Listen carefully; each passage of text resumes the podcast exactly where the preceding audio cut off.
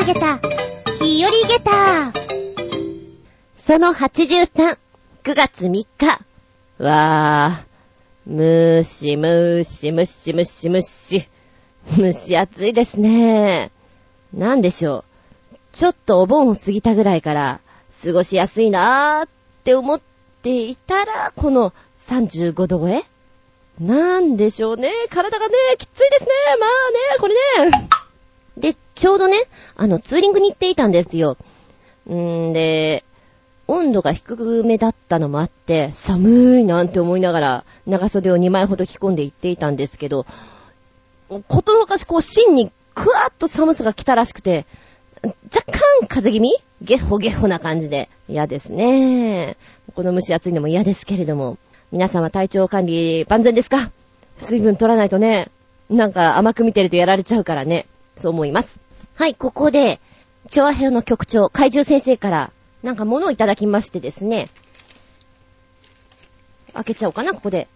丸高名産店熱海温泉駅。ああ、熱海で買われたのですかね。あの、お土産ということでいただきました。ありがとうございます。何が出るかな。なんかね、重さから言ってね、しっかり重いは重い。で、熱海でしょで、私大体物もらうときって、猫の置物とか、ぬいぐるみとか、でも、重さがね、割かしあるので、風鈴とかあ、もっとチャカチャカ音するかな。なんかそんな感じがしつつなんですけど、ちょいと開けてみちゃおうかな。で私はね、A 型の割にはこういうの綺麗に撮るのがとっても苦手なんですよ。だから、よいしょ。アメリカンなやん。大胆に、大胆に向いてみます。よいしょ。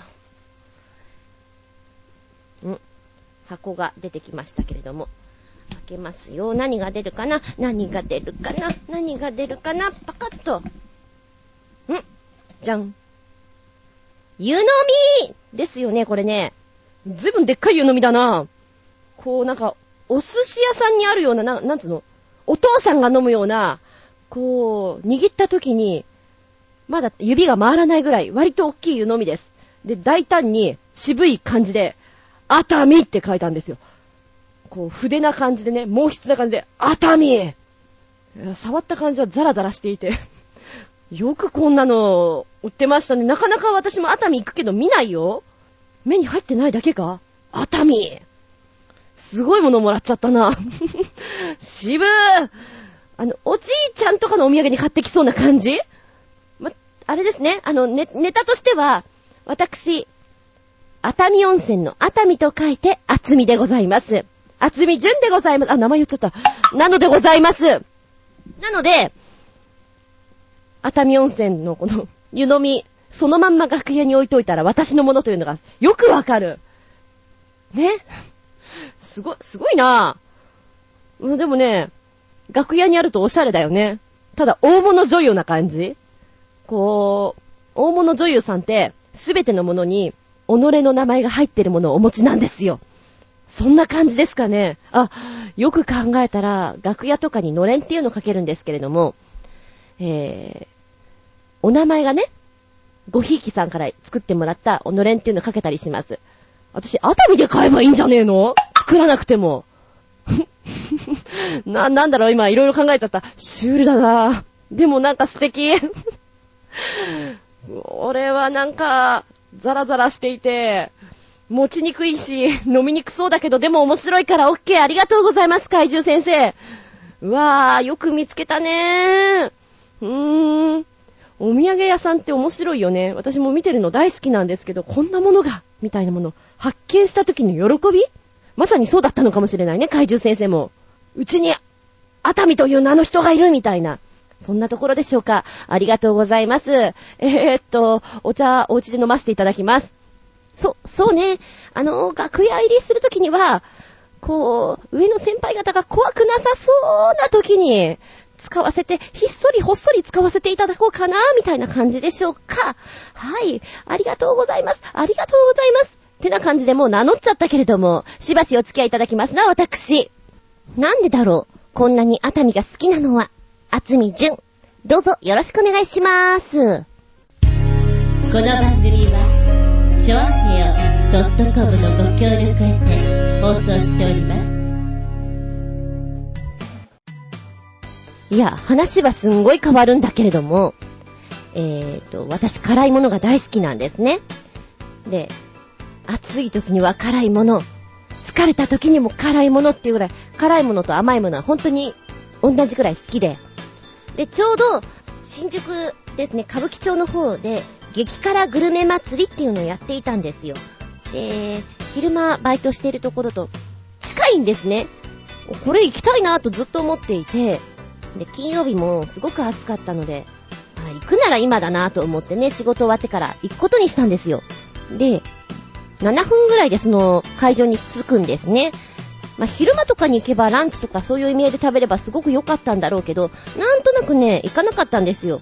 金曜日の夜に、おもむろに思い立って、サクッと一人で行ったもんですから、なんでしょうね、金曜の夜に一人で来る場所じゃないなと思いながらも食べてやりましたさ。で、辛いものは、麻婆豆腐とかカレーとか、冷麺とかいろいろあってね。で、お値段が600円、900円、それから1200円の3つパターンがありまして、その中で食券買って注文していくんですよ。興味があったのは、カレー専門店のエチオピアさん。こちらは0倍から70倍という辛さの幅がありまして、70倍って意味わかんねえと思いながら。でも、そんなカレーって、一体どんなよ？食べてみたいじゃないですか。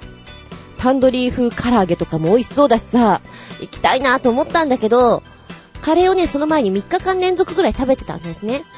うーん、場所とか調べて行きやすそうなところはまた次回に行けばいいかなと思って、じゃあどうしよう。よし、横浜の四川料理。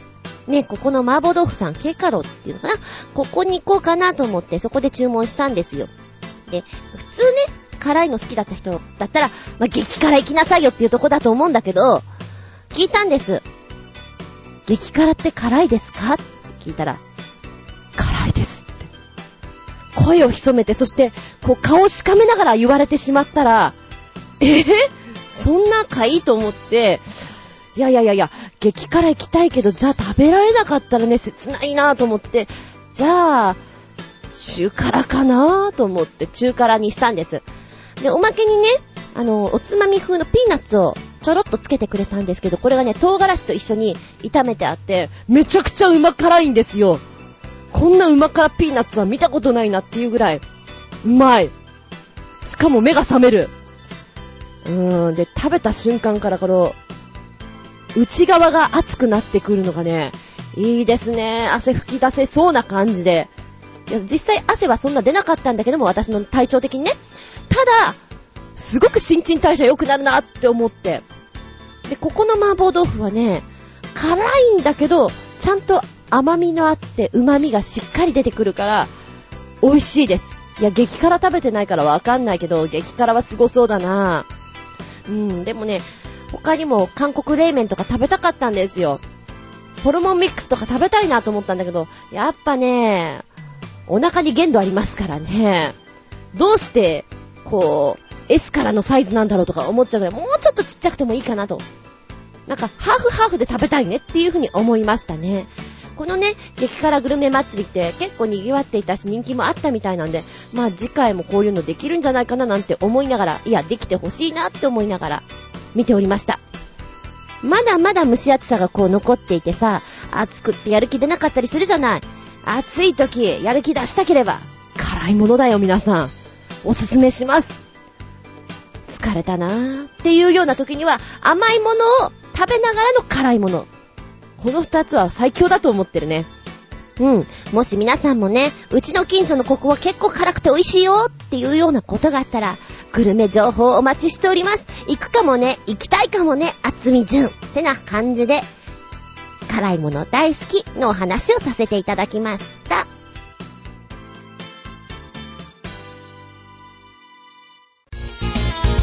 メッセージタイム。それではメッセージいきます。まずはコージアットワークさんからメッセージお邪魔しまーす。いらっしゃい。自転車でお尻が痛い場合、サドルをクッション付きのものに交換するとか、シートポスト、かっこサドルを固定しているポールをサスペンション付きに変えるとかでかなり改善されます。どちらも安いものからあるので、サスペンションのない自転車でも街乗りのマウンテンバイク程度の環境にできるのでお試しください。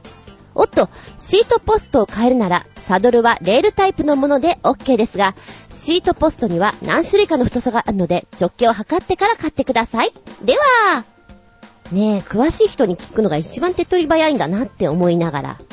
当時はね、もう、お尻が痛いんじゃよ。もう痛いんじゃよって思いながら、コキコキコキコキこいでいたので、なんか当時の自分に教えてあげたいですね。こうすればいいんだよって。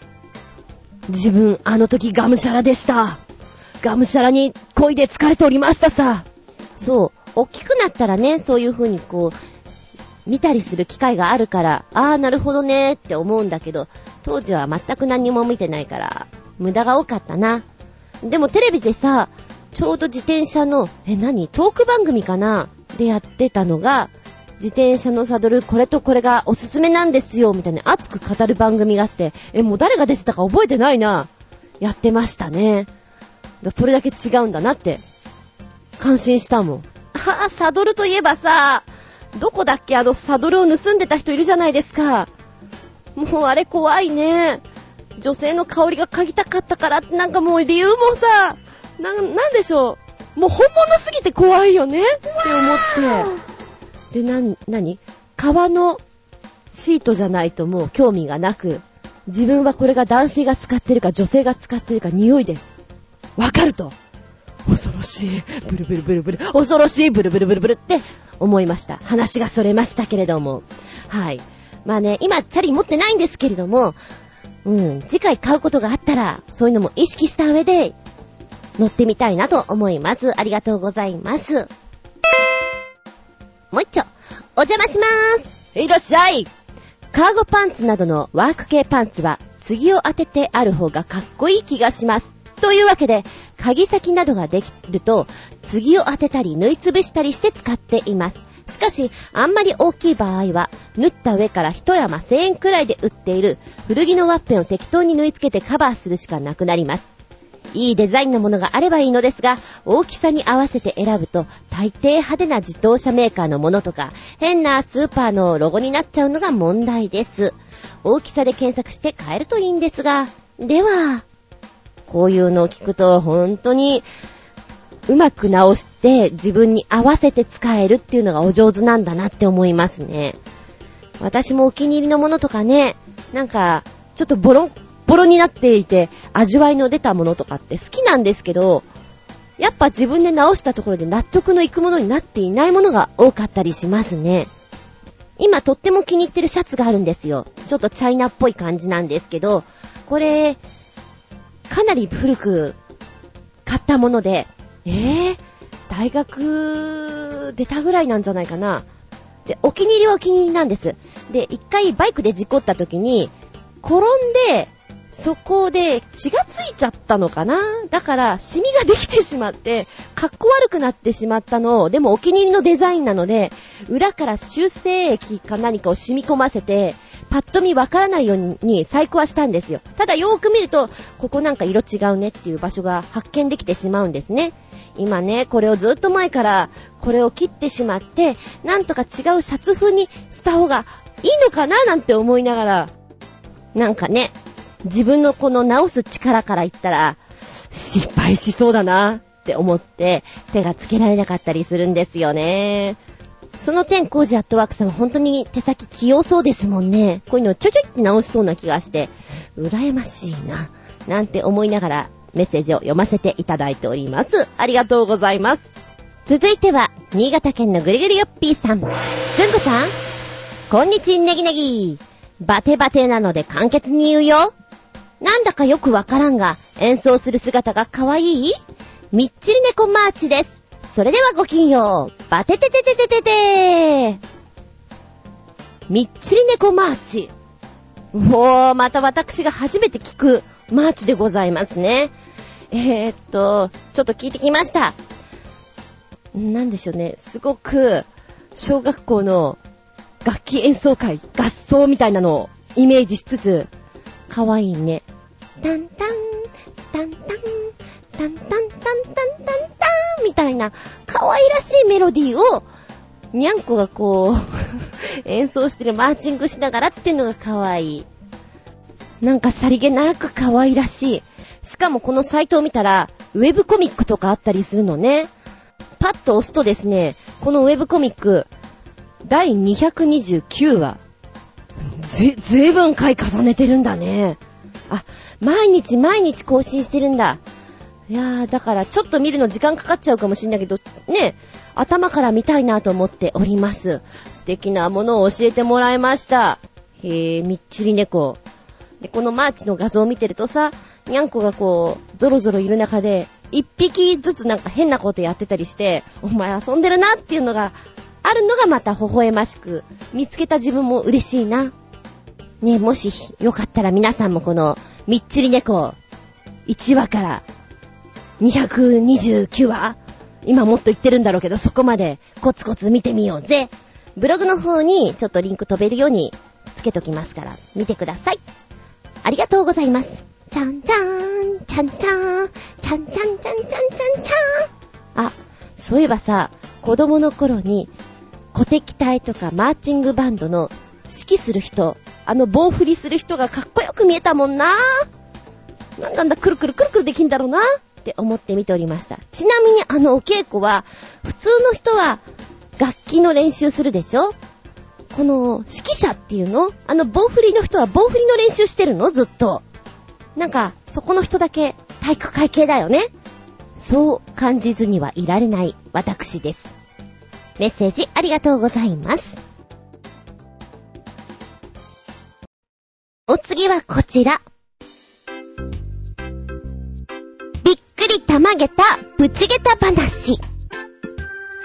驚愕の虫ソフト。450円の巻。そういや昔、すっぴんアウトタイムのテーマで、虫でやったことあるかと思うんですけれども、そうです。今回は、驚愕の虫ソフトすごいよね。んでね、これツーリングに行った時に見かけたやつなんですよ。これのポスターの隣に、他のやつがあって、えー、一つが、蜂蜜ソフトクリームって書いてあるの。でもこれパッと見て、あ、ソフトクリームの上に蜂蜜が乗っかってんだな、ふんふんって思っていて、よーく見たら、虫って書いてあって。虫か。で、吹き出しがあってね、蜂の子入りだビーって書いてあって、450円。蜂の子入り？すごいソフトだ。ブルブル。さらにさらに、もう一枚。虫との遭遇。なんでしょう。あの、SF 映画を思い出すかのような、虫との遭遇。確か、ターン、ターン、ターン、ターン、ターン、タンタンタンタンタン、タンタンタンタンタン、タタタタタン、タタタタタンってやつだよね。今ね、ちょっと思い出していたら、戦場のメリークリスマスに一回なさって、これちょっとちげえなと思って。確かそうだよね。未知との遭遇。で、この虫との遭遇は、虫ソフトスペシャルバージョン、600円なんですよ。600円すごい、すごいなと思って。で、面白いなと思うけど、自らはそんな食べたいなと思う方じゃないんですよ。でも興味あるからね、虫ソフト、450円。まあ、こちらの方 見たら、びっくりだよおう。これはちょっと、おう。持ってる持ってるって感じで、あの、ブログに貼っつけときますけど、もしかしたらこれ、閲覧注意なのかなって思うぐらい、ムッシーが苦手な人は、見ることできないのかななんて思いながらね。で、えー、っと、普通の虫ソフトは、450円の方は、稲子ちゃん。それから、蜂の子ちゃん。蚕の子？蚕の子？蚕の幼虫？がね、いまして。なんか、遠目で見たらナッツが乗っかってるかのように、ソフトクリームに乗っかってるのがね、衝撃的なんですよ。ほー。で、ネットで検索すると、いくつか出てくるんですけど、やっぱり虫との遭遇、虫ソフトスペシャルの方は載ってなくて、これ見たかったな、600円の。で、実際、稲子ちゃんってね、美味しいって言うじゃないですか。もうほぼエビちゃんだよぐらいな感じで。食べたことなかったんですけど、まあ、イナゴならね、話のネタになるしね、みたいな感じでこうスプーンですくって、うん、イナゴと目があったよ、みたいな感覚を思いながら、いただきました。美味しいかどうかって言われたら、ソフトと佃煮だから合わないと思うんだけど、こう、変なことをやってる自分がちょっと面白くてね。で、蒸しソフトを周りに食べてる人はまずいないんですよ。周りにいる人がね、結構ガン見な状態で、お子様連れの方がいたんですよ。喫煙所に。で、そこの子供が、じーっと穴が開くほど、蒸しソフトを見ていて、これは衝撃的なものを見ちゃったね、お嬢ちゃん。うーん、夢に出てきちゃうな、これな、って思いながら見ておりました。うーん、このね、蒸しソフトはね、びっくりたまげた罰ゲーム感覚があって、リアクション好きな人はいいリアクションを取れんじゃないかなと思いました。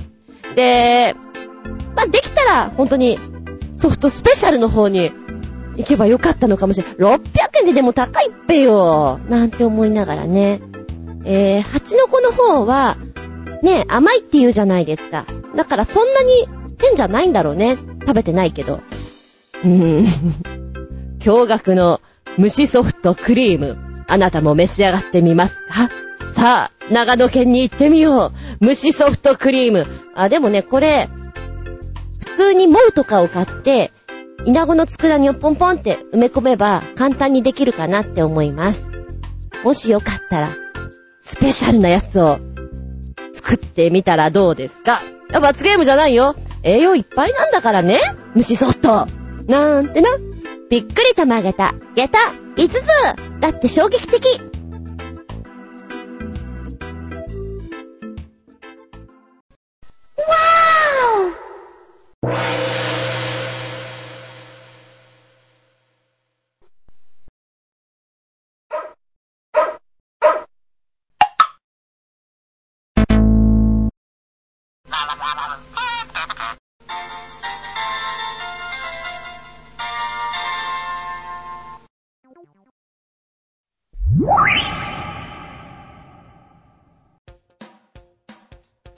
メッセージですよ。コジアトワークさん。敵前上陸。ん？お邪魔しまーす。いらっしゃい。ロシアの揚陸艦が海水浴客のいる波打ち際に強行上陸。というか、ここ、海水浴場じゃなくて、演習地に隣接する海岸だったようです。ちなみに、私は防災訓練で、東京湾にアメリカ海軍の揚陸艦が上陸してくるのを間近で見たことがあります。すごかった。では、ゴジアットワーク。いやいやいやいや、これなんかすごい立派なニュースですよね。おっかないなぁ。え、そんな近くに来るの？大丈夫なのね？ちょっと、ツッコミを入れたくなるようなものです。CG なのかなって思うぐらい。違うんだよね。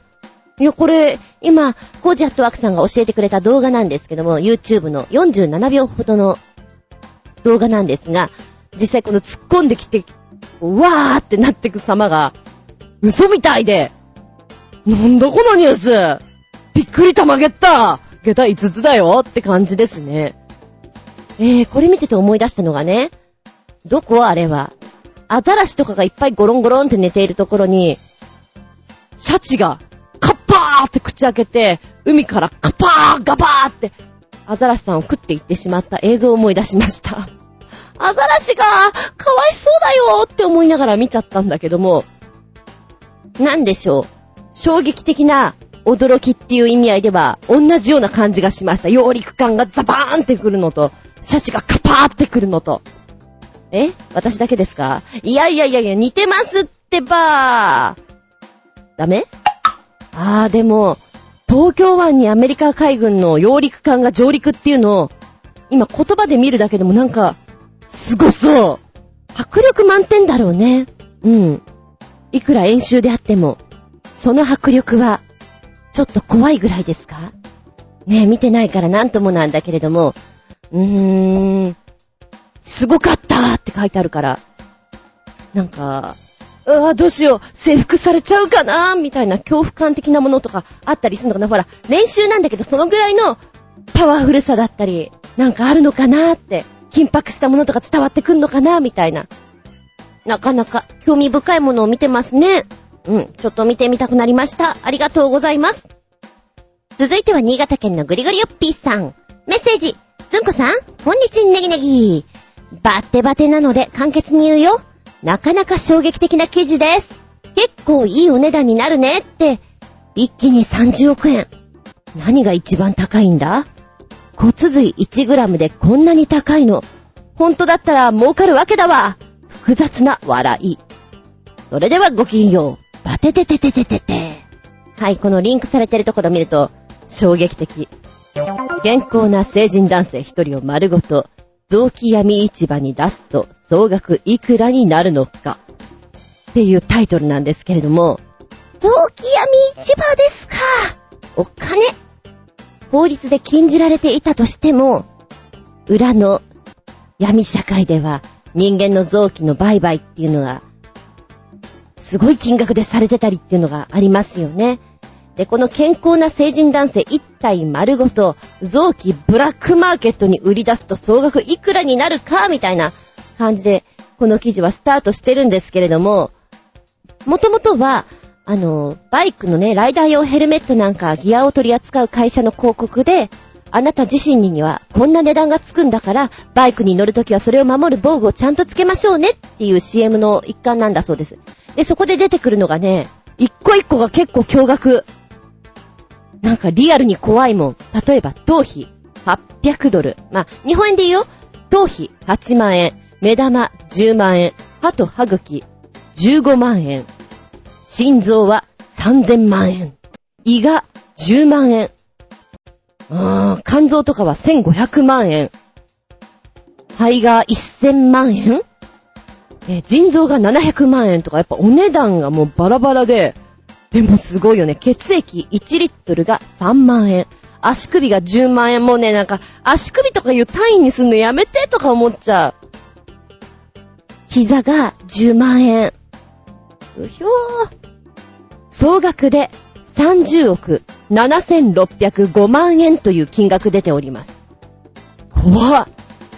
で、これ見て思ったのが、ちょうどね、おとといぐらいか？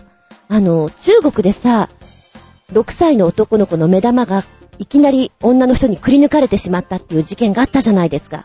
で、どうも、これが臓器売買の方に関係してるみたいなニュースが流れていて、もうこれとリンクして怖いよって思いながら、ブルブルしてました。まあね、あの、さっきも言った通り、この記事の内容としましては、ライダーの皆さん、だから自分の体大事にするように、ヘルメットとかギアとかちゃんとしましょうねっていうことなんだけれども、なんかすごく考えさせられる記事だなって思って見てました。お金がないから腎臓売るよみたいなね、人もいたりするじゃないですか。うわぁ、軽はずみだけど、うん、そう、そう、そういうことかとかいろいろ思っちゃうね。いやいやいやいや、これ、怖いですね。ドキドキですね。ブルブルですね。ってある方を思い出しました。はい、ありがとうございます。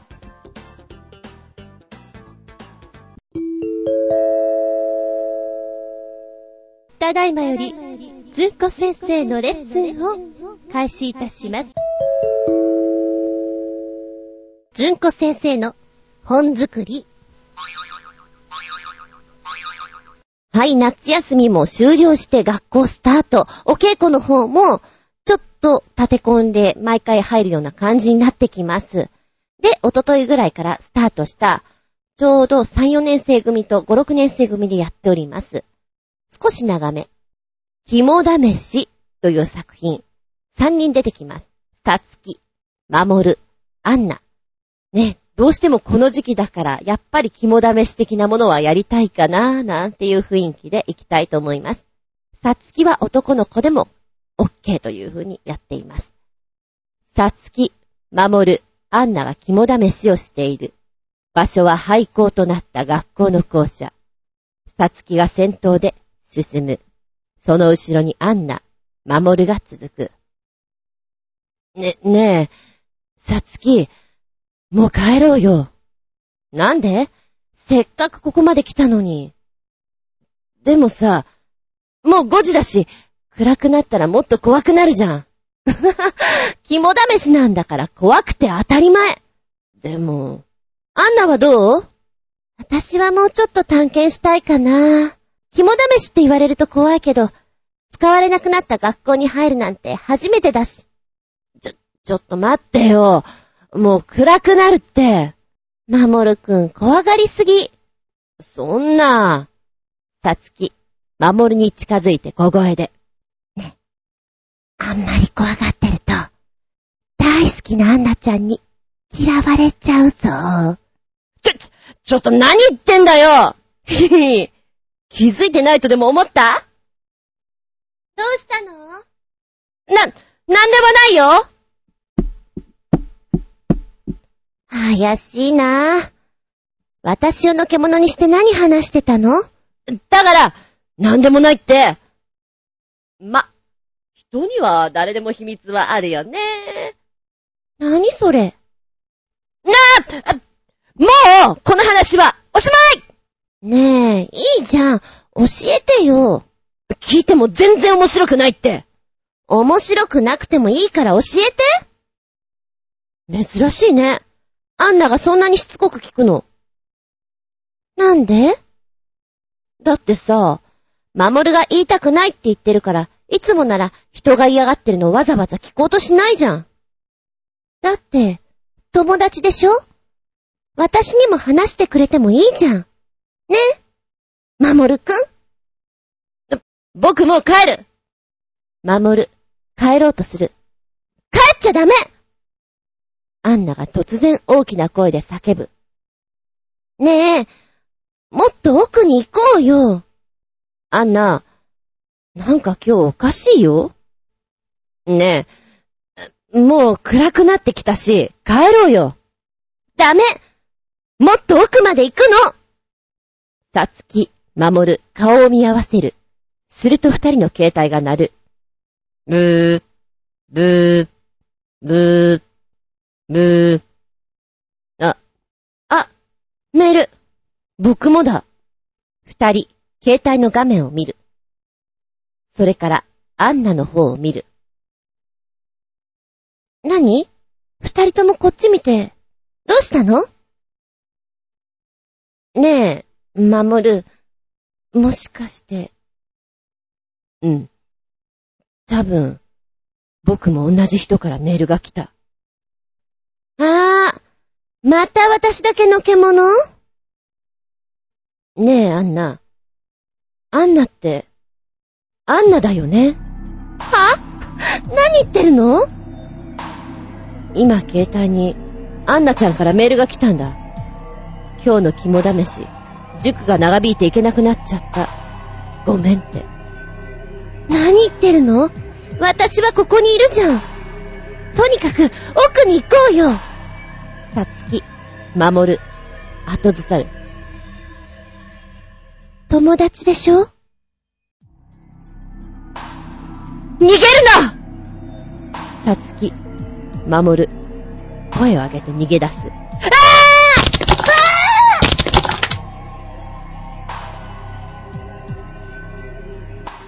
もうちょっとで友達になれたのに。あとちょっとだったのに。アンナ、ゆっくりと二人が逃げた方と逆に歩いていく。こんな感じでしょうか。前半戦が、ちょぴっとだけこう、なんていうの？恋話をしてる感じで、お前黙っとけよみたいなのがちょっと可愛らしくできるかななんて思っているんですけれども、うーん、あのー、3、4年生の方は、一回ちょっと、恐怖物体験っていうのかな？前にお話ししたやつをやって、軽くビビらせてしまったんで、男の子が、怖い怖いって今もちょっとそれ引きずってて、言ってました。大丈夫だよってお芝居だから大丈夫って言ってるんだけど、だいぶビビってました。あれずんこ先生ちょっとやりすぎたかなーなんて思いながら。ちょっとビビらせた後は間抜けなことをやってね、こう、なんとかほぐしてやらないといけないところが難しいところかななんて思っております。今回の肝試し、えー、おとといぐらいが初読み合わせなので、次の時に荒立ちいけたらななんて思っております。ちょっと楽しみかな？うん、こういうのは。つう感じで、ずんこ先生の本作りでした。あ、でもこれ私の作品じゃないから。出たお前の本は俺の本。俺の本は俺の本。素敵な素敵なザイアニズム。はい、メッセージです。新潟県のぐりぐりよっぴーさん。メッセージ。ずんこさん、こんにちネギネギ。バテバテなので簡潔に言うよ。高速道路を爆走するロシアのロックバンドらしいです。日本でこんなことをすると、とっ捕まっちゃうだろうね。ウルトラパープリンです。かっこ笑い。それではごきげんよう。バテテテテテテテで、2本の動画、YouTube の場所を教えてくれたんですけど、1本は、こう、高速道路を爆走ってやつね。これが、えー、1分32秒ぐらいだったかな。もう1本が、ただただ、こう、演奏しているところ。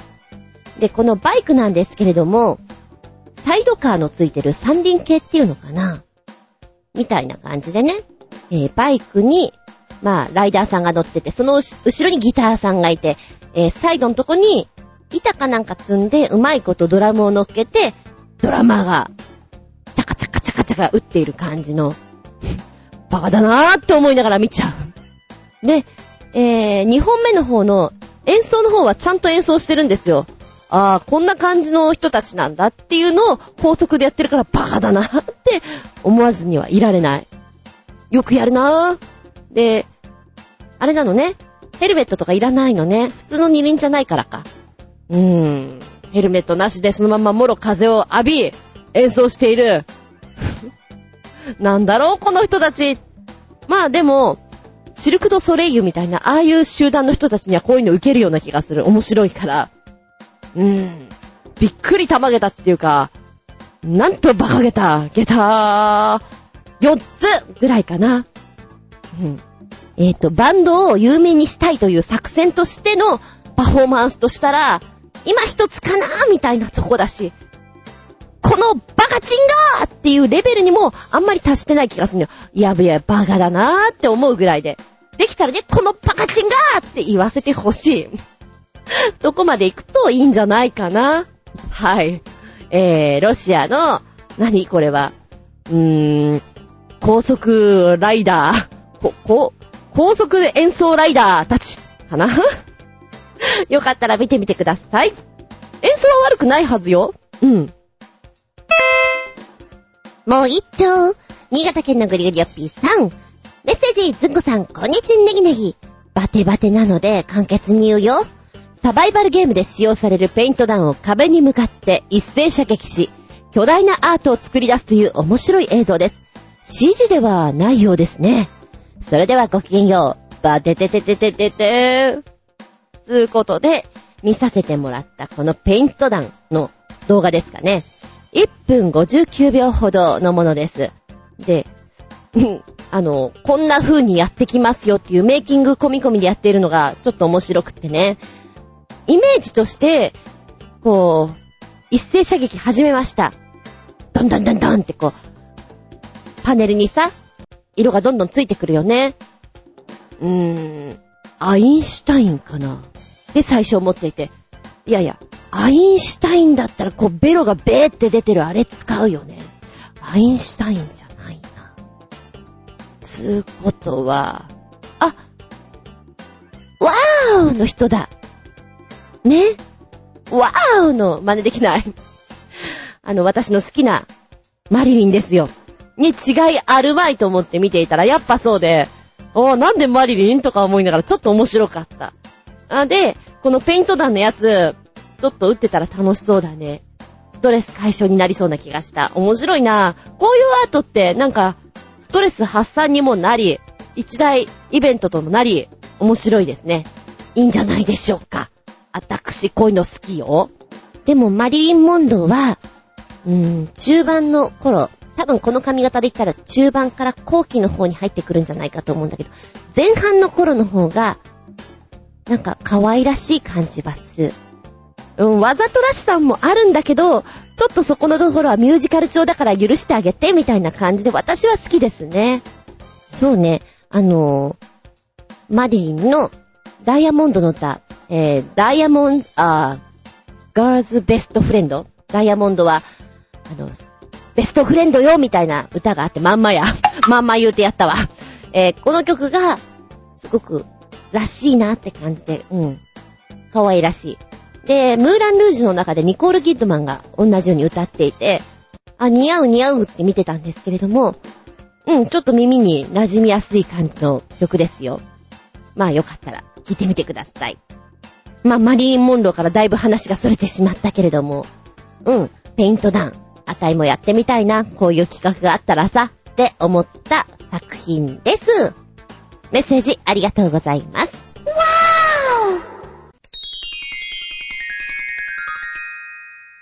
シシピアウトタイム。はい、今回のテーマは、人間だもの、出ちゃうわよ。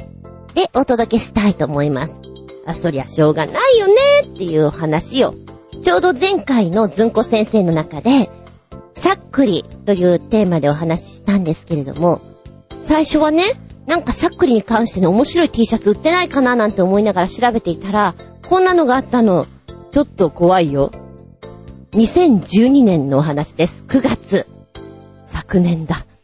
しゃっくり止めようと顔面に銃口。アメリカ陸軍兵が同僚射殺。なんていうのがあって、れ超怖いんですけどって思って見ていたんですけれども、まあ、ことはですね、同僚が、えっ、えって、しゃっくりが止まらなくなってしまったと。で、基地に行って宿舎でね、二人ともアルコール飲んでいたところ、フットボール見ていたんですって。で、しゃっくりしていって、あ、怖がらせたら止まるかなと思って銃口を、この同僚の顔面に向けたんですって。ところがですね、この容疑者、銃の安全な取り扱いを怠ったために、実弾が発射されてしまって、同僚の顔面に当たってしまったと。ああ、恐ろしい。このなんで、至近距離で顔面に、また、もう恐ろしい。えー、でも、まあ、この同僚の方は、そのまんま移動中に亡くなってしまったみたいなことが書かれていて、なんて恐ろしい。で、ね、しゃっくり止めてやろうと思ってやったことなので、もうなんか、ああ、もうちょっとなんか考えればよかったんじゃないかなって、ご、ね、ご家族さんかわいそうだなと思って、年齢が若いんですよ。容疑者の方が27歳で亡くなった方が22歳なんですね。こんなに若いのに、みたいなのをね、ちょっとニュースでね、いたたまれなくなりましたね。うーん。まあ、いきなり暗い話するとあれなんで、じゃあもう一つ面白い話。これは、学校の校則の中でこんな変わった馬鹿らしいのがあるよみたいな中であったやつで、授業中のくしゃみは3回まで、それ以上出る場合は保健室に行かなければいけないみたいな。すごくないですか？私なんか花粉症だし、一回くしゃみしたらもう、そんなに止まらないんですよ。花粉症の人は、薬飲み忘れたら、もう、保健室ですよ。なんて素敵な高速いやいやいや、すごいなと思ってね、ちょっと見ていたんで、これは日本の高速ですよ、もちろん。すげえな。あ、ちなみにこの高速シリーズは結構面白いのがあって、後々にネタに使おうかななんて思っております。あー、そうそう。人間だもの、出ちゃうわよっていうちょっと恥ずかしいのでいくと、えー、っとね、ダンスのお稽古をしていて、ストレッチをすごくするんですよね。で、先生によっては、あの、腰を上げて、ゆっくり腹筋を使いながら足を下ろすみたいなのをお好みでなさる方がいるんですよ。これはなんかこのお稽古の時、このストレッチをする時に、気を許すと、プっていっちゃうないや、恥ずかしい話。これ嫌だなぁなんて思いながら、いつもそのお稽古をやっていた記憶があります。で、そこのお稽古に行く直前には、あの、家で何回かストレッチするんですよ。これをやっとけば大丈夫だろう、みたいに。で、やっぱりこう、お腹引き締めて、腰から上をずっと、何？腹筋なんだけども、高い位置でキープして、そのままゆっくり足先から下ろしていくパターンを何回も繰り返し、で、その後に足先を頭の上にぐるんって置き換えて、もう一回腹筋を使いながらゆっくりダウンさせるという。きついんですけどね。あのー、緩むと大変。プっていっちゃうから、あれは恥ずかしいよ。やったことはないので、ただ、うわ、なんか、プっていきそうな気がして自分、今恥ずかしいっすっていうのは思いました。わーえー、で、お稽古の中は割とそういうのあったりっていうのは、うんうん、聞いたりもしますし、あの、実際私が今お稽古していて、プっていうのは聞きます。まあ、それは人間だものしょうがないよね、なんて思いながら、あの、みんなも、ね、皆まで言うな、そういうこともあるさってスルーしていますけれども、スルーが一番大事。で、中にはね、やっぱり、すっごくふわっとして可愛らしい女優さんとかいますよ。で、不思議の国をアリスやっていた時に、やっぱりアリス役っていうのは背がちっちゃくて、ふわっていう、もうアリスって感じなんですけども、私がご一緒した時のアリスさんは、割と気真面目そうなアリスさんだったんですね。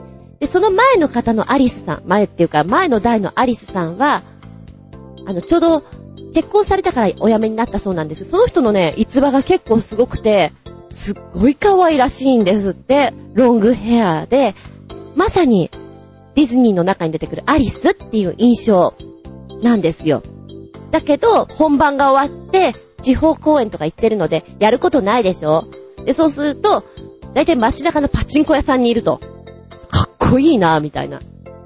で、そこでパチンコをやっていて、あ、なんとかちゃーんって言ってこう、パチンコね、一緒にいい隣みたいな話をしながらやってると、おもむろにお尻をこう、片方クイって上げて、どうしたのかなと思うと、プーってするんだって。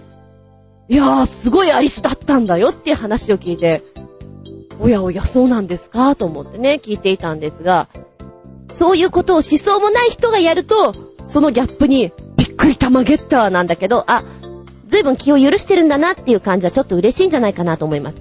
特に男性なんかは、ね、そういうの見たら、あの、100年の声もなんちゃらっていう人はいると思うんですよ。だけど逆に、あ、嬉しいなって思う人も多いんじゃないかななんて思ってね、聞いてたんですよ。で、聞いてたら、後々にその、アリス役の人とその方は結婚したらしくて、ほほう、なるほど、なるほど、なんて思っていたんですけど、今はもうお子さんも大きくなったんじゃないでしょうかね。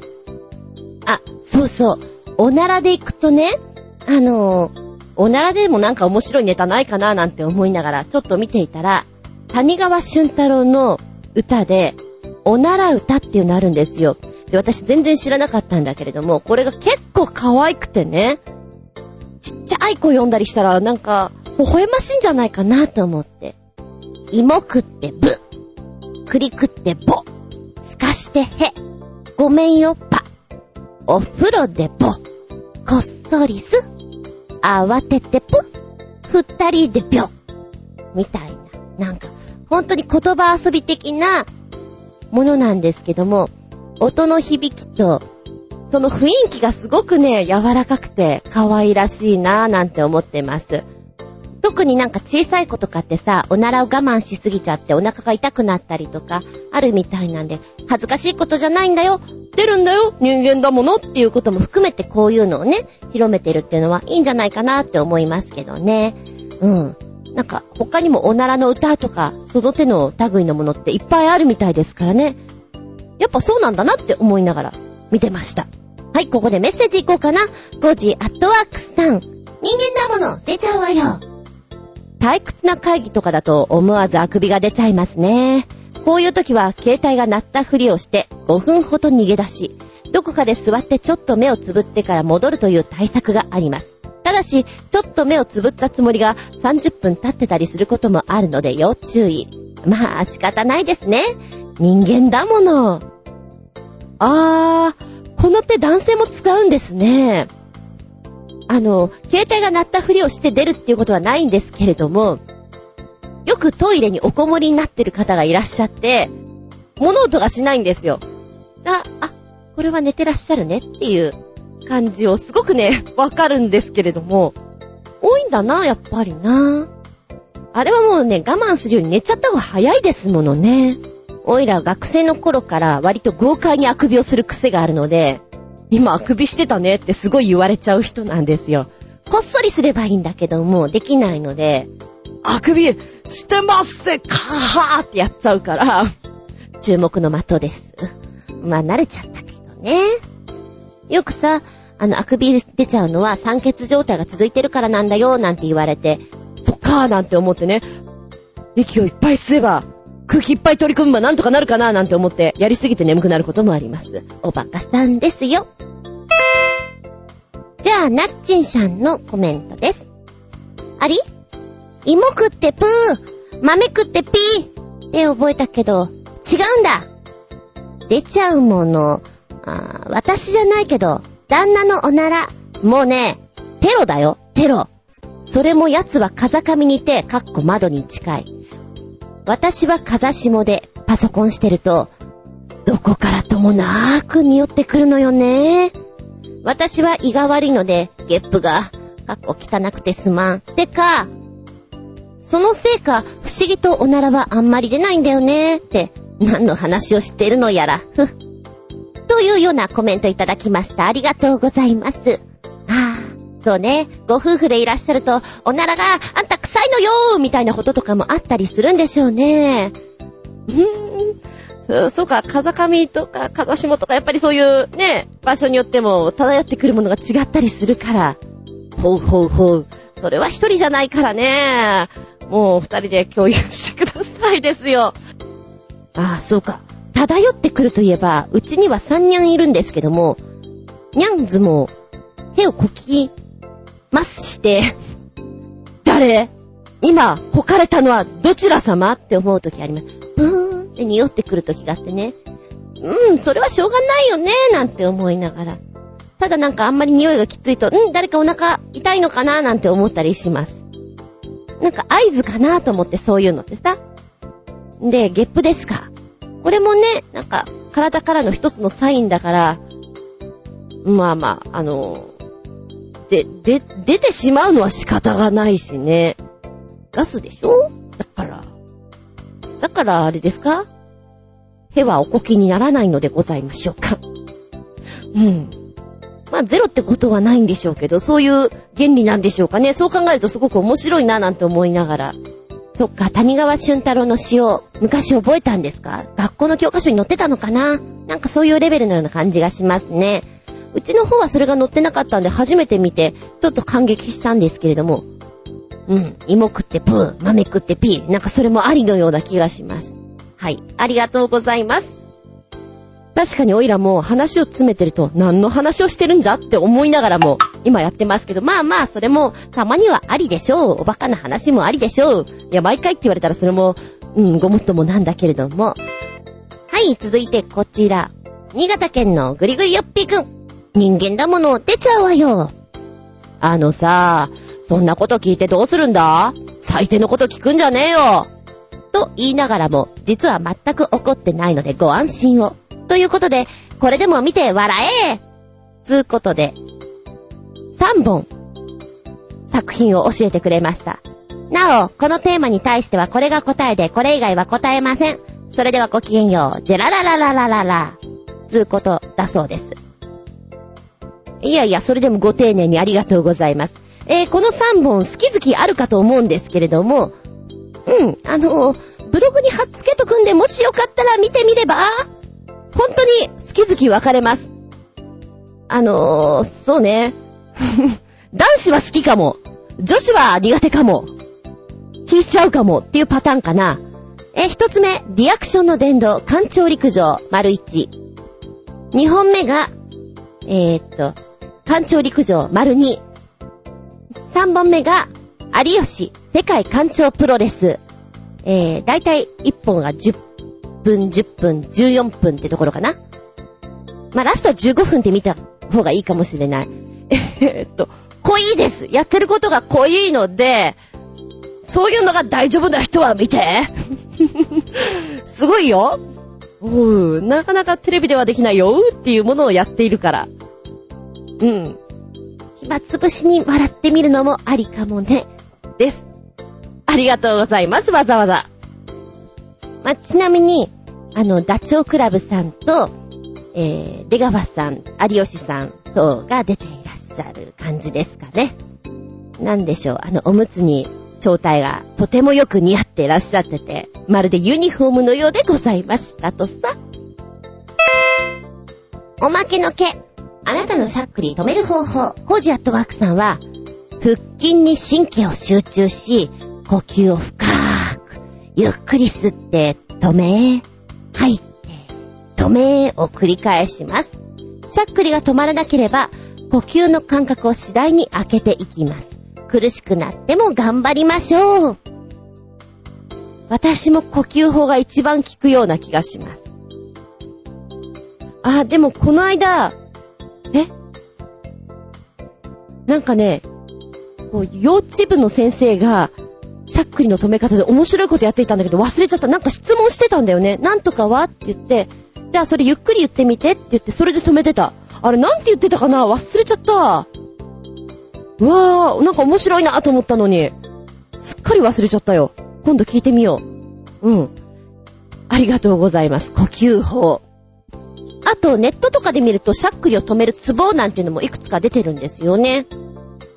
まあ、聞くかどうかはわかんないけども、えー、そのツボの一つ、一つ、点突っていう場所なんですけど、左右の鎖骨がありますよね。この鎖骨のちょうど中央にあるくぼみの部分を強く押しすぎない程度に親指でぐーっと押します。ぐーっと。それが効くよと。それから内幹と呼ばれる場所があります。手のひらを上にして、手首のシワから、まずは左手をぐいっと前に出して、手のひらを上にして、手首のシワから指幅3本分のところにある筋の間のツボを押すと、ちょっと痛みがあるかもしれないけど、親指です。ゆっくりプッシュしましょう。あんまり痛くないけど。痛くないけど、ここだって書いてある。えそれから三つ目、これは足なんですけど、体型という場所。内側のくるぶしのすぐ真後ろのツボで、靴を脱いでツボを押せる状況の時はおすすめです。呼吸を正常に整える働きがあるそうです。以上3点をぐーっと押してあげると、結構効き身がいいそうです。ね、しゃっくりが止まったら、まずは鎖骨の真ん中ぐいっと押してみな。そんなところからやってみてもいいかもね。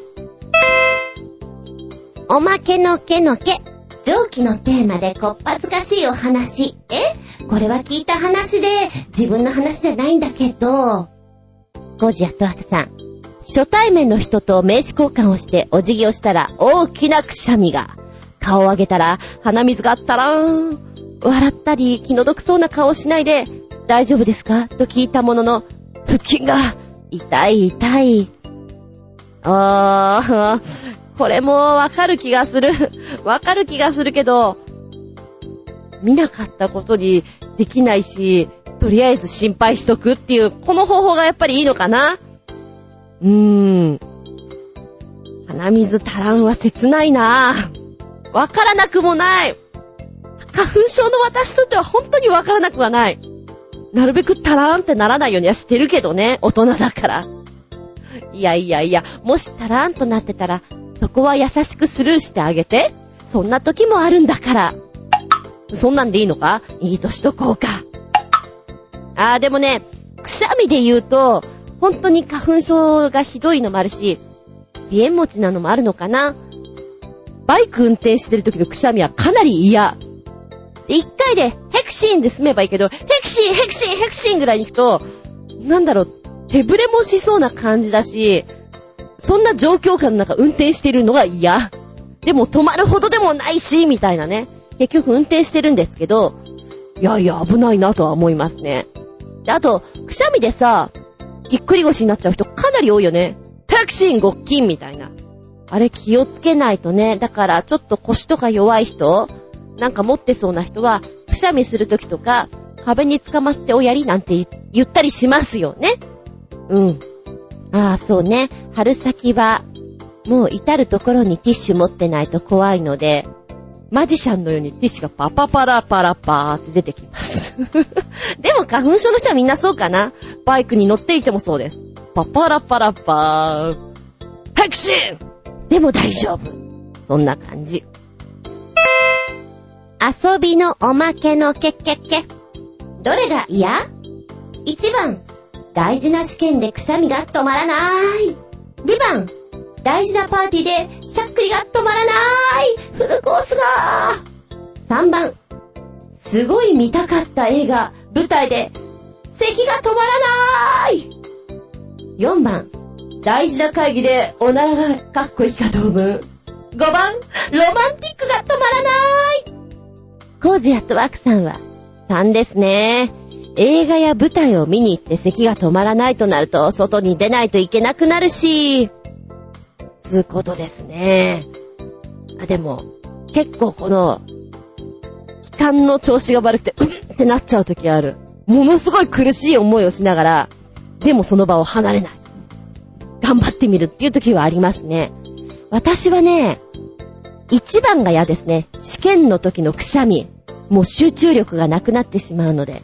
まあ今はさすがに、うん、試験を受けるということがなくなったんですけども、例えば大学受験とかそういうことを考えて、あの時、やっぱりくしゃみとかずっと出ていたとしたら相当集中力なくなるから嫌だなぁ、なんて思っちゃいます。一番ですね、私は。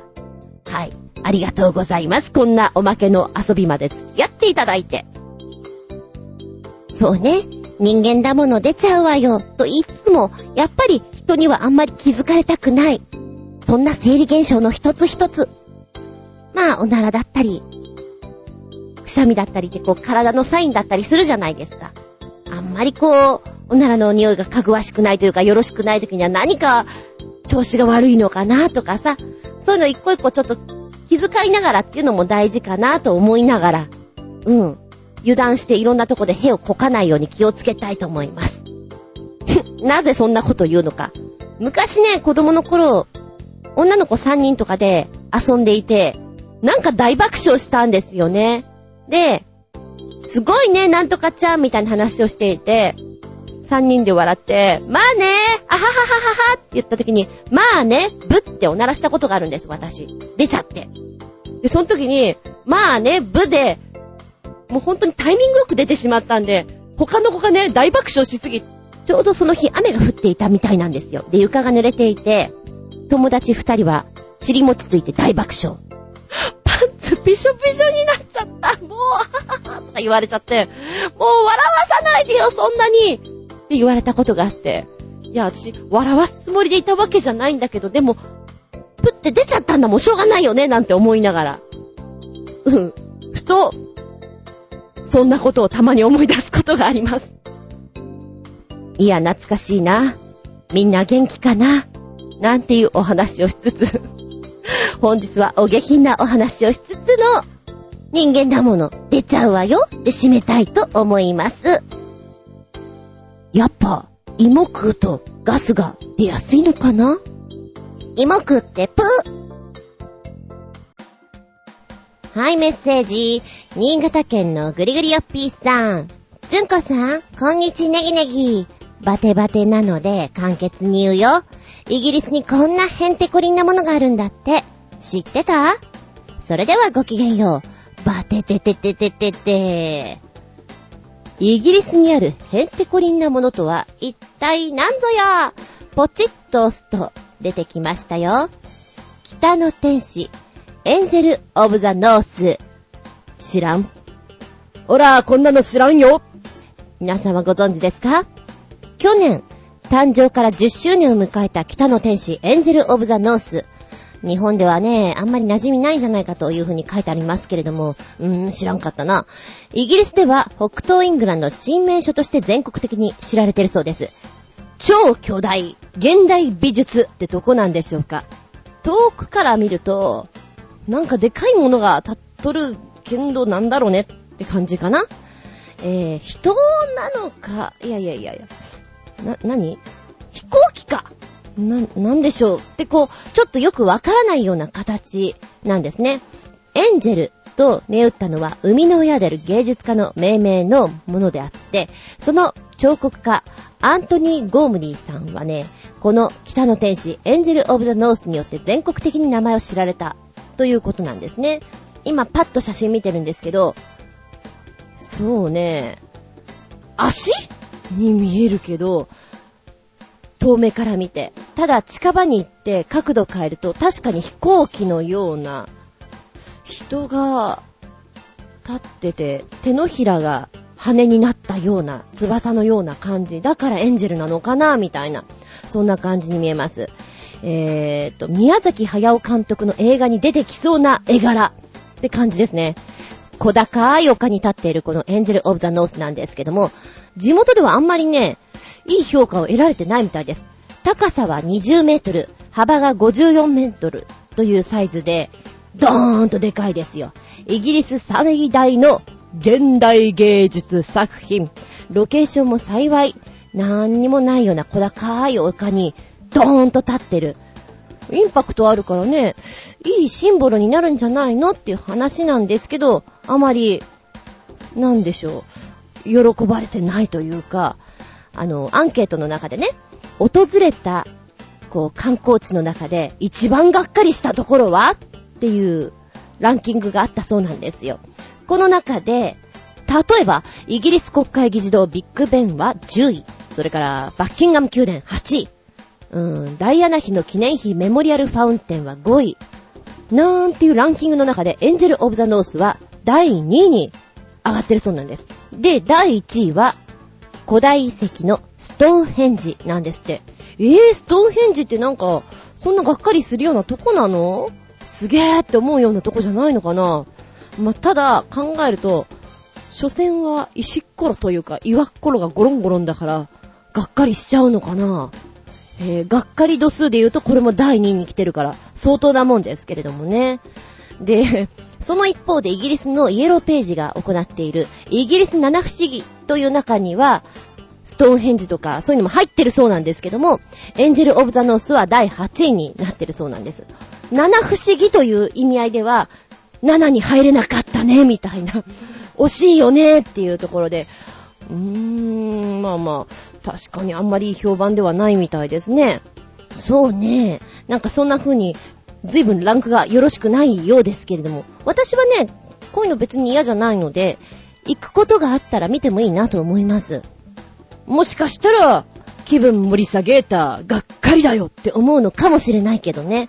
面白そうだから行ってみたいなとは思いますよ。ストーンヘンジとかね。いいしじゃーんって思うかもだけど。はい。へんてこな？北の大地って言いそうになっちゃった。北の大地は居酒屋さんだよね。ごめんごめん。北の天使、エンジェル・オブ・ザ・ノース。あなたは見てみたい？どうしたい？へんてこりん。メッセージありがとうございました。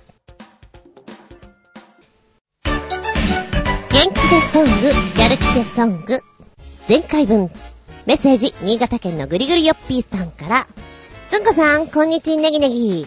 さて、暑いから皆さんバッテワテかもしれませんが、こんなヘンテコリンな曲でも聴いて元気出せよ。つうことで変な曲。今日は2曲。本当に変な曲。1曲目はイブマサトウ、だってホルモンラブ。2曲目は、同じくイブマサトウ、子供たちを責めないで、この曲は大ヒットしたね。ということです。えーと、まず、びっくりたまげったよ。イブマサトウさんってこんなことやってたんだね。知らなかったから。あのー、1曲目の、だってホルモンラブ。音の出だしが、聞いてると、なんでしょうね、インド映画の中でさ、みんながワイワイ踊り出すよな、トコスコトコスコトコスコってな、な、なになんなのこの曲？みたいなスタートをしていて、うん、えぇ、ー、その歌い方、あ、えぇ、ー、えぇ、ー、って思ってしまったのね。で、1曲目のだってホルモンラブで随分、なんか、はぁーって、なんか気が抜けた感じになり、2曲目の子供たちを責めないでだったっけ？そう。こちらは、逆に、え、歌、歌わない、歌わないんだ。初めて聞いた。ヒットしたの？これ。いやー、すごいびっくりたまげた。で、イブマサトウさんってもともと何の人なのかなと思って調べたら、さらにびっくりたまげー。私のイメージは、白い巨頭とかの、ねえ、ちょっと嫌がらせをするような、教授のような印象がすごくあるんですよ。だ役者さん、俳優さんっていう印象がすっごくあって、で、あとナレーションお声がよろしいので、ね、ナレーションやってらっしゃるなぁと思っていたら、声優すごくやってらっしゃってて、サダバーツクヨーのレスラーショーと、私あれを見てないんですけれども、超有名です。あの青い顔の人ですよね。青くて金髪の人ですよね。あれってことでしょ？名前は知ってますもん。お、やってたってことでしょ？うわーびっくり玉ゲーターって感じ。いやいやいや、多分ね、今更って言われると思うんだけど、はい、今更です。で、この曲を聴いて、え、えー、教授がそんなの歌うの？って。もともと私ね、大河の中で、イブマサトウさんが、農民かなんかをやっている役をやっていて、あ、この人すごく純朴な感じでいい役者さんだなーって小学校の頃に思った印象があるんですよ。確か小学生だったと思う。なのに、えー、このギャップってな、なになにって、面白いけどね。ほんと2曲目なんて、いつ歌うんだろう。いつあの美声で奏でちゃうんだろうって思って聞いていたら、歌わなかったから、たまげた。びっくりびっくり面白かったよ。皆さんもよかったら聞いてみて。メッセージありがとうございます。確かに、へんてこりんでした。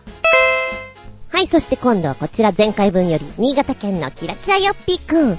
ずんこしゃん、こんにちはバブバブ。さて、大号泣アニメ、あの日見た、花の名前を僕たちはまだ知らないが、劇場公開版になって、8月31日から全国ロードショーされるとか。ということで、そのことを記念して、ガリレオ・ガリレイの曲でバブバブ。まずは1曲目、ガリレオ・ガリレイ。僕から君へ PV です。2曲目、テレビアニメ、機動戦士ガンダム、エイジかな？オープニングテーマでガリレオ・ガリレイ。明日へ PV です。他、今日はとりあえずこの2曲ね。音色が優しいね。えー、僕から君へ。あーなんか朝とかに聞きたいなっていうぐらい、音がね、重々しくなくてスーッと響いてくような感じのところがすごくね、聞きやすくって、柔らかさを持っている感じがしました。で、もう一つの方は、ちょっとリズムがトントントンって入ってきているので、走り出したくなるような感じも受けるかな。でもこのガリレオ・ガリレイさんのね、音っていうのが、なんかふわっていう感じを、印象を受けました。明日へ、進化する夢、進化する歌、なんかあの辺いいね。言葉からさ、夢は進化するんだよみたいなのをこう、考えていくのがちょっと楽しいなと思って聞いておりました。うん。あの、ヘナチョコヨッピーさんはイブマサトウさんをしてくれてキラキラヨッピーくんがこのガリレオガリレオをしてくれて、今、2曲ずつ聴いて、全く違うパターンだったんで、自分の中で、今、大変なことになってます そうね、えっ、ー、と、どっちかっていうと、私はガリレオガリレイさんの、こっちが好き。僕から君へ。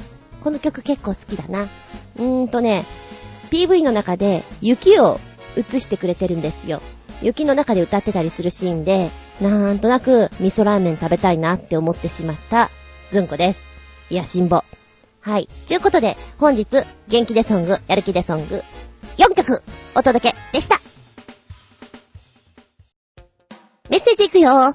新潟県のぐりぐりよっぴーさん。ずっこさん、こんにちは、ネギネギ。バテバテなので簡潔に言うよ。どっかの国のアーティストの PV らしいが、アーティスト自体には全く興味はありませんが、自主規制のかかったところが非常に気になる、かっこ笑い映像です。すっぽんぽんなのかなそれではごきげんよう。バテテテテテテテすっぽんぽんだと思います。違うかな？いや、すっぽんぽん、すっぱでやってほしいです、これ。ちょっと驚いちゃうよね。なんかゲリラ的に、あーでもスッパでやったらやっぱり捕まっちゃうかな。でも日本じゃないから大丈夫なのかな？いやいや、そんなことないと思うんだけどななんかね、この PV 見る限りには、ゲリラ的にやってる感じもするけど、大人の考えから言ったら、そんなゲリラをやってられないだろうし、やっぱり許可をもらってるから、この近辺にいる人たちも単なるエキストラなのかな？って考えちゃいたい。で、お姉ちゃんが一人目と二人目がいて、どっちが好きですか？みたいなね。冷静に考えたら、これは、うん、ゲリラのような感じでやってるけれども、前張りって海外にもやるのかな？前張りしてる？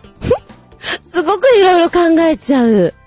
でも修正もできるからなちっちゃーい水着みたいなのつけてんのかなそれはそれで恥ずかしいよね。なんかもうそこまでちっちゃいんだったら外しちゃえよもうとか思うぐらい、ちっちゃいのとかもあるもんね。紐的な。で、あの見せるのが商売の人ってさ、モデルさんとかって、もう、ビーチク見せるのは全然問題ないっていうもんね。ファッションの一部ですぐらいな感覚っていうから。そんなものかもしれない。話がそれましたけど。えー、っと、この映像は、どうなってるの？っていう目で見ながら、ちょっと、次、次誰来る？どっから来る？っていう目線ですね。まあよかったら見てみて。確かにこれ見てると、音楽どうでもいいやって気になっちゃう。ありがとうございます。見たら動画？新潟県のぐりぐりよっぴーさんのメッセージより、つんこさん、こんにち、ちょばちょば。さて、話題もないので、また短編ドラマです。スーパーパワーをもし仮に、普通の男が持ってしまったら、いちいちめんどくさくて仕方がないのでは？という憂鬱な日常を描くショートフィルム、スーパーヒーローディプレッション。スーパーヒーローの憂鬱です。それではごきんよう。ヘラヘラヘラヘラやばい。かわいいね、このヘラヘラっていうのは。今音に出して読んだらすごいちょっと可愛かった。えー、っと、3分ちょいですね。の作品です。へぇー。かわいそうだね、スーパーヒーローって思ってしまう。これなんか普通のドラマとかで作ったら面白そうだもんね。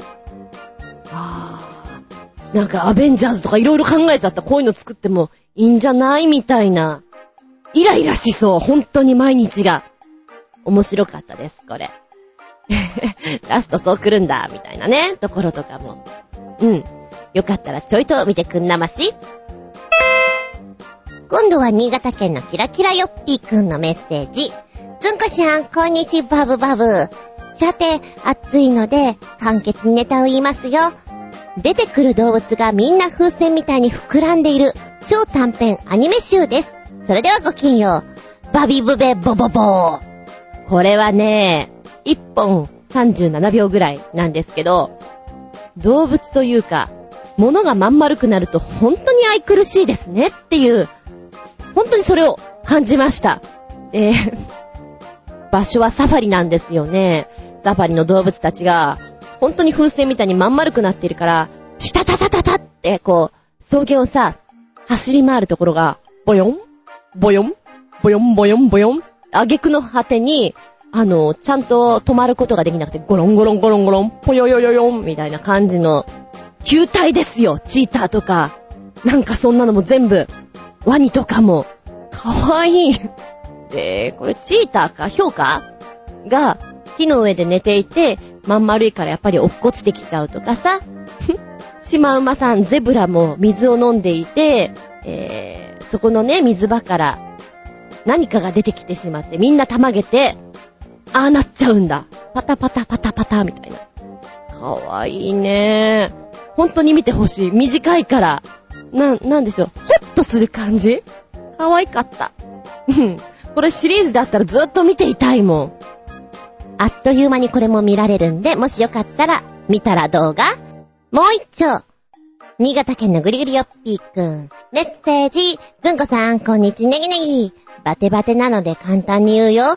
世界中で大人気のアニメ、ナルト疾風伝を海外ファンが勝手に実写化した短編動画ですが、なかなかよくできていると評判になっています。それではごきげんよう、バテテテテテテテ。3分半ぐらいかなてる。あのー、私はちゃわけじゃないんだけど、それでも面白いと思った。ね、あの、忍術使うところとかの見せ方が面白い。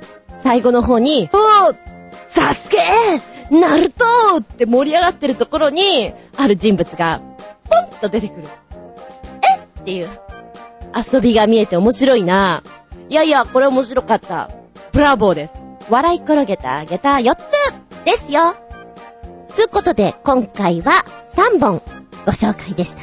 あなたも見たら動画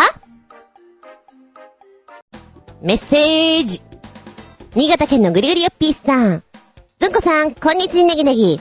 バテバテなので簡潔に言うよ。言ってください。どっかの国のアーティストの PV ですが、アーティスト自体はどうでもよく、過去笑い。約4000人が12万にも及ぶ水風船を投げ合う涼しげな映像です。それではごきげんよう。バテテテテテテテ。つうことの中で見させてもらいました、この PV。うん。涼しそう。つうかこの PV 撮ってんの楽しそう。水風船って楽しいよね。大好きだったあの遊び。でもね、これ、あのー、水風船だけじゃなくて音楽もすごくいいなと思ったよ。どこのアーティストさんかよくわかんなかったけど、弾いてる分にはすごくいいなーって。楽しい曲で、水風船もバッシャバッシャしていて、うん。いいんじゃないって思って聞いてた。ごめんね、わかりづらくて、こんな表現で。えー、水風船。子供の頃に何回かやったことがある程度なんだけれども、うん、でも遊び方とかあんまりなくて、せいぜい、ぷくぷくに作ったのパシャンって割る程度。本当はお友達同士投げ合ったりするんでしょ？そういうことはあんまりしなかったんだけれども、ね、なんか、今大人になっていろいろ知恵とかついてる中で、多少ついてる中で、やってみたいな。水風船大会。ぶつけ合いたいな。子供みたいなこと言いましたけども。ええー、でもこの PV 作ってる時ね、さぞかし音響さん、大変だったでしょう。照明さんとかも大変だったでしょう。カバーカバーとか思いながら。こっち来るよとか思いながら。なんでしょう、ビニールとか被せていろいろやったんだろうね。なんかそういうご苦労の中、うん、面白い PV が撮れてると思いますよ。もしよかったらこちらも聞いてねっていうか、見てね。メッセージありがとうございます。この番組は、ちょあへよ .com のご協力へて放送しております。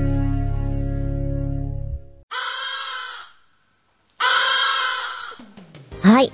ラストになってきました。今日も長々とお付き合いありがとうございます。次回は、おー !9 月17日、下駄84でお聞きいただけたらと思います。テーマは、ルールでお届けしたいと思います。今日はね、あの、くしゃみ3回以上したら、あんた保健室行きなさいよっていう校則があるらしい、みたいなところから、あ、校則って変わったのいっぱいあるよな。ね。ルール。それからスポーツやっていて、ルールとかってさ、いや、それってそういうもん？みたいな、ちょっとね、文句言いたくなるようなのもあったりするじゃないですか。え？俺今レッドカードもらっちゃう？みたいな。この前テレビやってたらひどいのやってた。うーん、とか、会社の決まりごと、おかしくね？これ、とか、ルール、いろいろ、あれやこれや、でお話ししていきたいと思います。変わった校則なかったですか？ねえ、あなたの会社には変な決まりないですか？そんなお話ししていきたいと思います。テーマは、ルールです。では次回は、9月17日、日付が変わるその頃に、お相手は私、あー、咳が止まらない。厚み純でした。見舞い、聞く舞い、話す舞い。ずんこの話も、もう、おしまい。バイバイキーンなんかね、私話をし忘れたな、し忘れたなと思っていたの。いや、なんか、大きく忘れてるなと思って、今いろいろ考えてたら思い出したわ。ツーリングに行ったからバイク珍道中物語の話をしようと思っていて、他のことでいっぱいいっぱいになって忘れてました。あらま。まあいいや。あの前々回ぐらいに長野に行った時のルートをちょっともじったぐらいな感じだったんで。まあまあ似たようなもんさ、ブログの方にあげとくさ。じゃあ、一個言ってないことで、今回ね、面白かったのが、デジカメのセルフタイマー機能ってあるじゃないですか。で、今まで使ったことがなかったんだけど、ソロ2の時とかさ、どっか行った時とかにも使ったことがなかったんだけど、そういやあったなぁと思って、えー、車山の高原リフトに登って、かなり見晴らしのいいとこに上がったんですよ、頂上の方に。で、その時に思い出して、あ、そっか、じゃあこの時に、セルフタイマーをして、あそこまで行ってポーズ取ればかなり面白いのできんじゃね？っていうのを思いついてね。いや、他の観光客いっぱいいるよ。いるんだけど、ちょっとそれをやり始めたら楽しくなっちゃってさ。10秒で、かなりダッシュして、1、2、ぐらいに行って、ポーズは、なるべくちょっと他の人がやらないような Y 字バランスとか、あの、我が生涯に一辺の悔いなーしみたいな、ドーンみたいなものとか、両手上げて万歳みたいな、大きいリアクションをとって、で、10秒後にダッシュして戻ってくるみたいなの、やってたんですよ。かなり面白くって。で、あの、1枚目にうまくできたのね。ちょうど富士山があるとこでポージングできて、いいな、これ面白いと思って、じゃあ、もう一つの方向性に行こうと思ったら、結構ね、人がゾロゾロ来るんですよ。できたら、この人の切れ間のところに走っていってポーズを取りたいけど、ね、ダッシュするから危険でしょ？他の人が。そんなことを考えながらやっていたんですが、えー、3回目に、よし、じゃあ今度ちょっと柔軟できたから、Y 字バランスだってって、右足を上げて、それを手で支えて、5秒ぐらいキープしたらいいかななんて思って、セットします。よーい、ダッシュ、走ってったで、一発目は、ちょっとカウントの取り方が早くて、私の中の10とカメラの方の10が合わなかったので、よし、こんなもんだろうって戻ってくるときにパシャって取られたんですよ。あちゃー悔しいよし、じゃテイク 2! よーい、スタート走ってたうわー走ってって、1、2心の中で数えてますよ。で、Y 字バランス !1、2、3、そろそろ OK かなと思って戻ろうとした。で、結果を見たら、Y 字バランスを取ったところでおばちゃんがちょうど目の前をね、カメラの前を横切ったらしくて、あれ？みたいな写真、いい写真撮っちゃったな、みたいな。で、テイク3。今度こそやるぞ息もだんだん上がってきたよーい、スタートえー、ダッシュかなりゆっくりめに行って、ポーズも長めに、キープを入れて、Y 字バランスを取ってきましたとさ、かなりいい運動プラス面白い遊びになったなと思って、私の中で今回のヒットです。セルフタイマー機能の遊び方。うん。まあね、あと三脚かなんか、ほら、どこにでもくねくねつけられるような三脚とかあるじゃない？